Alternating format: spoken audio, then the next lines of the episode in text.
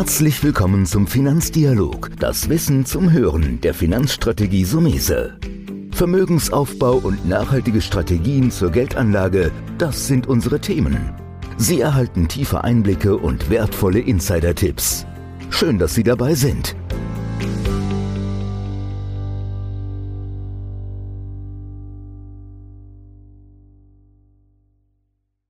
Was können Frauen besser bei der Geldanlage? Oder was kann ich oder wir Männer lernen von Frauen bei der Geldanlage? Dazu habe ich mir einen tollen Gast eingeladen, die Buchautorin, Finanzstrategin Jessica Schwarzer. Frau Schwarzer ist auch Journalistin und Moderatorin und hat Tag für Tag mit dem Thema Finanzen zu tun. Erstmal herzlichen Dank, dass Sie sich heute die Zeit nehmen, dabei zu sein. Super gerne. Danke für die Einladung. Ich suche mir ja immer Themen raus, die mich persönlich auch interessieren. Das ist ja auch mein Podcast, egoistisch mal an der Stelle gesagt. Aber ich glaube, es sind ja auch viele Themen, das merken wir in, in, in der Reaktion der Hörer, die interessieren. Heute das Thema Frauen und da geht es für mich gar nicht, ich sage jetzt mal, ja, um Fronten aufzumachen, sondern so die Frage, warum könnten oder sind Frauen vielleicht manchmal der bessere Anleger?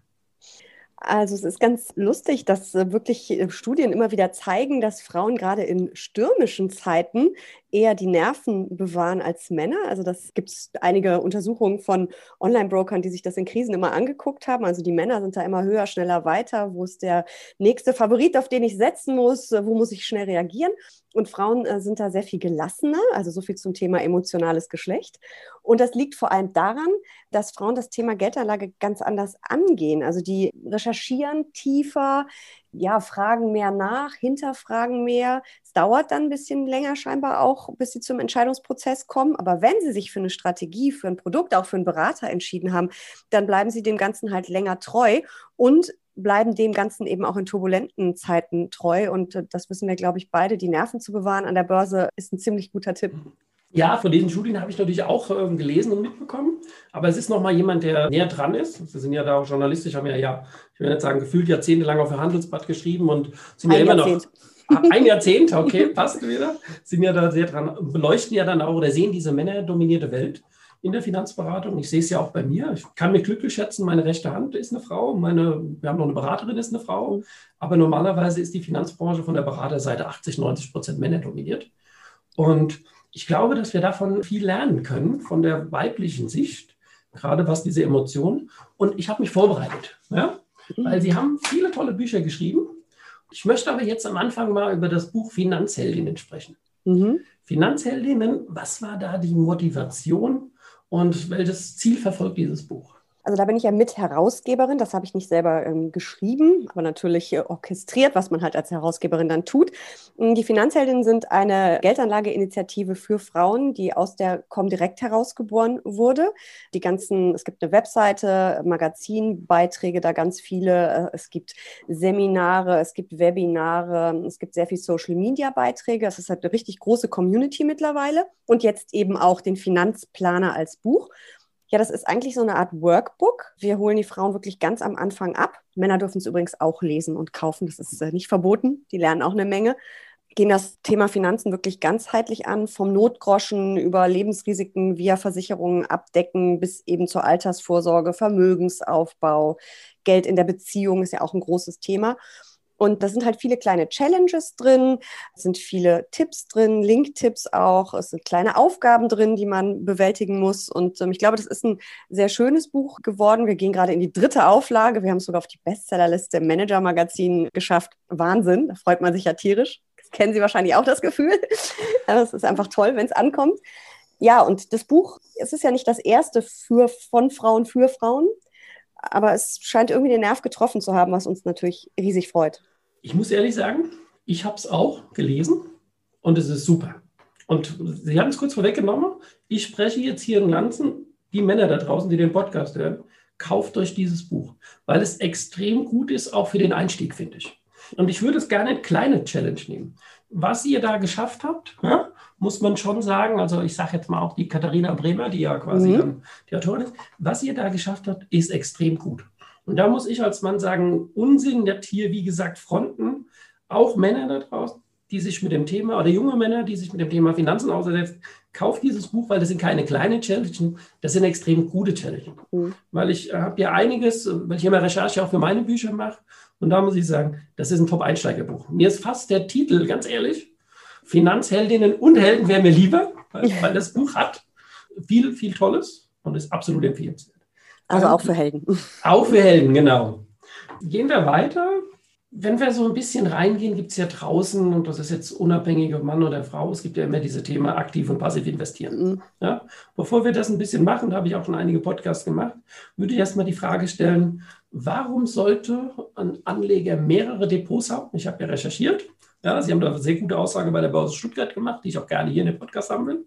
Warum sollte man mehrere Depots haben und wie gehen Sie vielleicht auch persönlich mit der Geldanlage? Also ich ähm, investiere ja schon relativ lange in Aktien. Meine erste Aktie war die T-Aktie. Ich habe zum Glück relativ schnell verkauft, also eigentlich viel zu schnell, aber es war damals mein Glück. Habe dann am neuen Markt meine Erfahrungen gemacht, unsere Nasdaq-Pendant, was es mal um die Jahrtausendwende gab. Habe mir fürchterlich viele Blutergüsse und blaue Augen und sonstiges geholt aber eben auch viel gelernt. Und ich mache es mittlerweile so, dass ich eben wirklich sehr langfristig und sehr breit gestreut investiere in eben einem Depot. Und das ist eben mein Langfristdepot. Da setze ich ganz stur das chancenorientierte Depot aus meinem Buch einfach erfolgreich anlegen um. Und da mache ich einmal im Jahr Rebalancing, bringe alles wieder in das äh, Gewicht, wie ich es haben will. Aber ich habe eben noch ein zweites Depot und das nenne ich immer mein Spielgelddepot, was aber bitte nicht heißen soll, dass es ein Zockerdepot ist. Aber da versuche ich mal was, da setze ich mal was auf Trends. Ähm, habe da zum Beispiel jetzt in der Corona-Krise mal so ein Gaming-ETF gekauft. Das würde aber jetzt natürlich die Strategien im anderen Depot alles verwässern und damit das nicht passiert, habe ich halt zwei Depots und das funktioniert wunderbar, halt das schön getrennt. Habe halt mein Spielgeldbudget und das andere läuft ganz langfristig stur weiter. Ich finde das super klasse, weil das ist auch die Philosophie in meiner Beratung. Wir haben mittlerweile auch, und das ist so meine Erkenntnis vielleicht auch des letzten Jahrzehnts, man sollte, glaube ich, einen Anleger nie bremsen. Wenn der eigene Ideen hat, mach dir ein Depot, kauf eine Aktie oder von mir aus auch einen exotischen Fonds, aber verwässere nicht die Strategien. Das ist genau das, was Sie gesagt haben. Deswegen haben wir verschiedene Ansätze, ob Allwetter, Zukunftsdepots, Nachhaltigkeitsdepots. Die müssen unterschiedlich ausgerichtet sein, sonst macht es ja keinen Sinn. Sonst kannst du ja doch wieder eines machen. Aber ich spreche auch die Lanze dafür. Ich habe aber auch so ein bisschen erkannt, und wir sind ja hier als, ich sage jetzt mal, Richtung Vermögensverwaltung unterwegs, indem wir die Gelder verwalten für Anleger.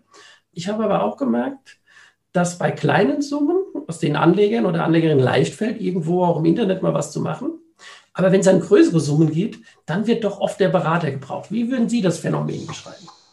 Ja, das glaube ich auch. Man traut sich halt mit kleinen Summen mal eben ein bisschen schneller rein. Und ich meine, es gibt jetzt diese ganzen Neo-Broker und Gratis-Broker, wo es ja mit ganz kleinen Summen geht und die Kosten halt auch ganz gering oder gar nicht mehr vorhanden sind, fast gar nicht mehr. Ich glaube auch, bei größeren Summen kriegen die Menschen mehr Angst. Und das gilt, glaube ich, für Männer wie für Frauen. Dabei ist es ja eigentlich relativ einfach, gut Geld anzulegen, würde ich sagen. Es gibt so ein paar Grundregeln, langfristig denken, bereit streuen. Das sind ja, das ist ja alles nicht Rocket Science, was wir da tun. Äh, man kann das dann schön in die eine oder andere Stelle äh, Richtung eben nachjustieren und die, die Strategie anpassen. Aber das stimmt schon. Bei größeren Summen denken die Deutschen dann lieber wieder an die Immobilie anstatt an die Börse. Da würde ich jetzt, das passt, wir haben es schon zweimal erwähnt, aber ich würde da nochmal ein bisschen reingehen. Einfach erfolgreich anlegen. Das wird meine nächste Buchempfehlung dann in diesem Podcast. Danke. Soll jetzt heute keine Buchempfehlungspodcast werden, auch wenn ich am Schluss noch ein bisschen was sage. Aber sie kommen halt daher, dieses Journalistische, dieses Analytische. Sie haben es eben schon angedeutet, dass ja A, eine Strategie offenbaren. Ich habe auch das Gefühl, jetzt, Gott, nicht nur die letzten zehn Jahre, ich bin jetzt 30 Jahre in der Branche mit Pike Bankaufmann da so eingestiegen, bei verschiedenen Banken gearbeitet, ein eigenes Unternehmen in der Verwaltung, dass die Lösung eher immer im Einfachen liegt. Und wer es verkompliziert, ist doch oft diese, nennen wir es mal, bösartige Finanzindustrie, die es kompliziert macht, damit wir es dann mal verstehen. Und ich meine jetzt alle da draußen, selbst Berater und Anleger, und dass sie gebraucht werden. Oder wie sehen, sehen Sie das auch so? Dass es extra also manchmal kompliziert gemacht wird? Ich habe das manchmal auch das Gefühl, eben damit man äh, gebraucht wird, um es zu erklären. Aber ich meine, Börse muss man sowieso äh, den Menschen ja erstmal erklären. Wir lernen es ja in Deutschland einfach nicht in der Schule und selbst die BWL- und VWL-Studenten äh, ja nur rudimentär, würde ich jetzt mal sagen.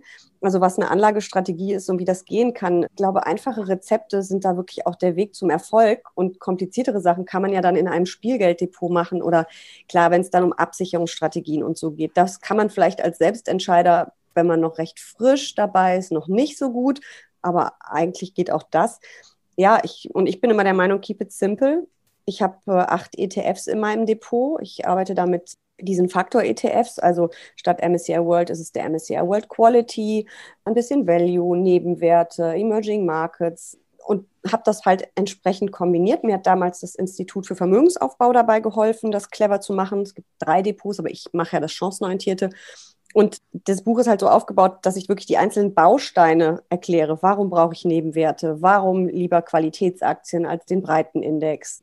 Warum Dividendentitel? Wie wichtig ist die Dividende? Und ich glaube, wenn man den Menschen das relativ einfach erklärt, diese einzelnen Bausteine, ist der nächste Schritt, das zu einem Depot zusammenzubauen. Dafür braucht man bestimmt einen Berater am Anfang, aber das kann man auch einfach erklären. Also es gibt eigentlich keinen Grund, es so fürchterlich kompliziert zu machen. Und ob ich das jetzt mit ETFs mache oder über aktiv gemanagte Fonds oder sogar Einzelaktien, ist am Ende ja auch Geschmackssache.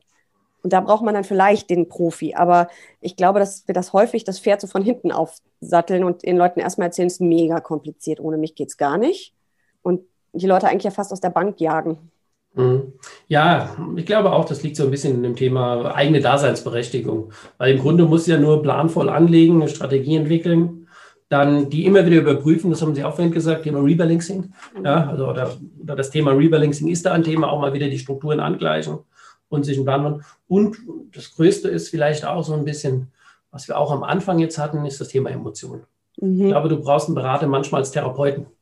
Ja? Unbedingt, das glaube ich auch. Genau. Also ich erinnere mich jetzt der Crash natürlich Corona, oh mein Gott. Da habe ich für Cap Insight auch einen, einen Kommentar geschrieben und mich gefreut, der war jetzt bei den besten Klicks 2020 dabei, dass das nicht 1929 ist. Ähm, weil es haben ja wirklich im März oder im Februar, März alle gedacht, die Welt geht unter und wir werden nie wieder eine Weltwirtschaft haben, die überhaupt jemals wieder wachsen kann. Das war ja wirklich panikartig. Und dass man in solchen Momenten sich mal zurücklehnt und mal sich anguckt, was ist denn da eigentlich gerade passiert und warum passiert das? War ja kein Weltkrieg und selbst von denen hat sich ja die Weltwirtschaft erholt, sondern es war ja ein bewusstes Runterfahren der Wirtschaft. Schaden, keine Frage für die Weltwirtschaft, aber dass man da einfach mal so ein bisschen, ein bisschen zurückgeht, ein paar Schritte zurück, vor allen Dingen als Privatanleger dann nicht gleich alles verkauft. Als Profi muss man da ein bisschen anders agieren, weil man sich natürlich als Fondsmanager nicht sagen lassen möchte, ähm, boah, du bist aber in dem Crash mal die ganzen 40 Prozent mit abgestürzt, aber ich glaube, das ist total wichtig, auch gerade für Privatanleger und dass man dann auch einen Berater hat, der einem eben auch sagt, Ruhe bewahren, lieber nachkaufen und Chancen nutzen, als jetzt hysterisch in den Crash rein zu verkaufen und dann nicht wieder reinzukommen. Das ist ja auch so ein Problem, was man dann hat. Ja, ich glaube auch. Also da irgendwie einen Berater zu haben, dem man da auch vertrauen muss, natürlich, ganz wichtig. Das finde ich auch sehr wichtig. Das hat sich jetzt fast schon ein weil ich komme ja immer so gegen Ende des Podcasts immer an den Punkt zu sagen, welchen Tipp, welche Anregung kann man Anleger, Anlegerinnen mitgeben? Jetzt haben Sie schon ein bisschen natürlich eben was zusammengefasst. Gibt es da noch so eine Botschaft, wo Sie sagen, das ist auch vielleicht immer das, was sich wiederholt, auch wenn es langweilig ist. Manchmal habe ich auch das Mantra, muss ich immer wieder dasselbe sagen, mhm. weil diese Grundbasics immer die erfolgreichen sind. Gibt es da etwas, wo Sie noch sagen, hier kommen, das ist so ein bisschen ja, tiefergehend zu beachten? Mhm, also ich glaube, ganz wichtig ist immer die Botschaft, dieses keine Angst vor der Börse. Das ist ja auch so ein Vortrag, den ich oft halte. Ja, sie schwankt kurzfristig, aber langfristig steigt sie. Also der breite Markt, das gilt natürlich nicht für jede Aktie. Wer Wirecard-Aktien im Depot hat, weiß, was passieren kann oder hatte. Und ich glaube, es sind einfach diese Grundlagen, die man immer wieder wiederholen muss. Langfristig denken, nicht ohne Strategie anlegen, auf keinen Fall auf Aktien als Anlagekasse verzichten. Das ist ja in Deutschland eine ganz wichtige Botschaft. Es muss natürlich die Strategie zum Anlegertypen passen und zum Anlegerhorizont, Risikoprofil etc. pp. Und dann eben auch wirklich Ruhe bewahren. Und mir hat da mal Gottfried Heller von Fiduca, das ist ja der ehemalige Partner von André Costolani, den Tipp gegeben, ein Anlagetagebuch zu schreiben, aufzuschreiben, warum habe ich was, wann gekauft, unter welcher Annahme, was tue ich, wenn die Kurse abschmieren oder auch andersrum ich 100 Prozent im Plus bin. Das hat mir auch jetzt wieder im Crash geholfen, weil meine Regel ist da ganz klar, bei Rücksetzern von mehr als 20 Prozent, wenn Geld auf dem Anlagekonto ist, rein. Und das habe ich im März gemacht. Es hat sich grauenvoll angefühlt. Es ging nämlich noch einige Prozentpunkte runter. Aber am Ende war es natürlich super. Manchmal muss man ein paar Jahre warten, bis man dann richtig dick im Plus ist. Diesmal war es super. Also dieses einfach nicht ohne Strategie, sondern sich ein paar Gedanken zu machen, und äh, dann eben langfristig zu denken und zumindest versuchen, zu versuchen, die Emotionen zu kontrollieren. Abschalten kann man sie nicht, aber man kann sie ein Stück weit kontrollieren. Ja, das ist doch nochmal super zusammengefasst. Dann sage ich an der Stelle herzlichen Dank. Ich denke, wir werden uns, wir haben ja schon seit ein paar Jahren Kontakt, immer mal ein bisschen weniger oder jetzt wieder ein bisschen mehr. Ich denke, wir werden bestimmt auch mal wieder ein Thema finden, uns vielleicht auch hier nochmal zusammenzufinden. Super gerne. Sachen zu beleuchten. Danke, dass Sie dabei waren und auf jeden Fall gute Zeit. Bleiben wir alle gesund mhm. und mögen wir uns bald wiedersehen. Das war der Finanzdialog, das Wissen zum Hören der Finanzstrategie Sumese. Natürlich ist dieser Podcast keine Anlageempfehlung, denn jede Anlageentscheidung muss individuell getroffen werden. Idealerweise ist sie Teil einer ganzheitlichen Strategie, die exakt zu Ihnen passt. Dazu müssten wir uns persönlich kennenlernen. Besuchen Sie uns auf sumese.de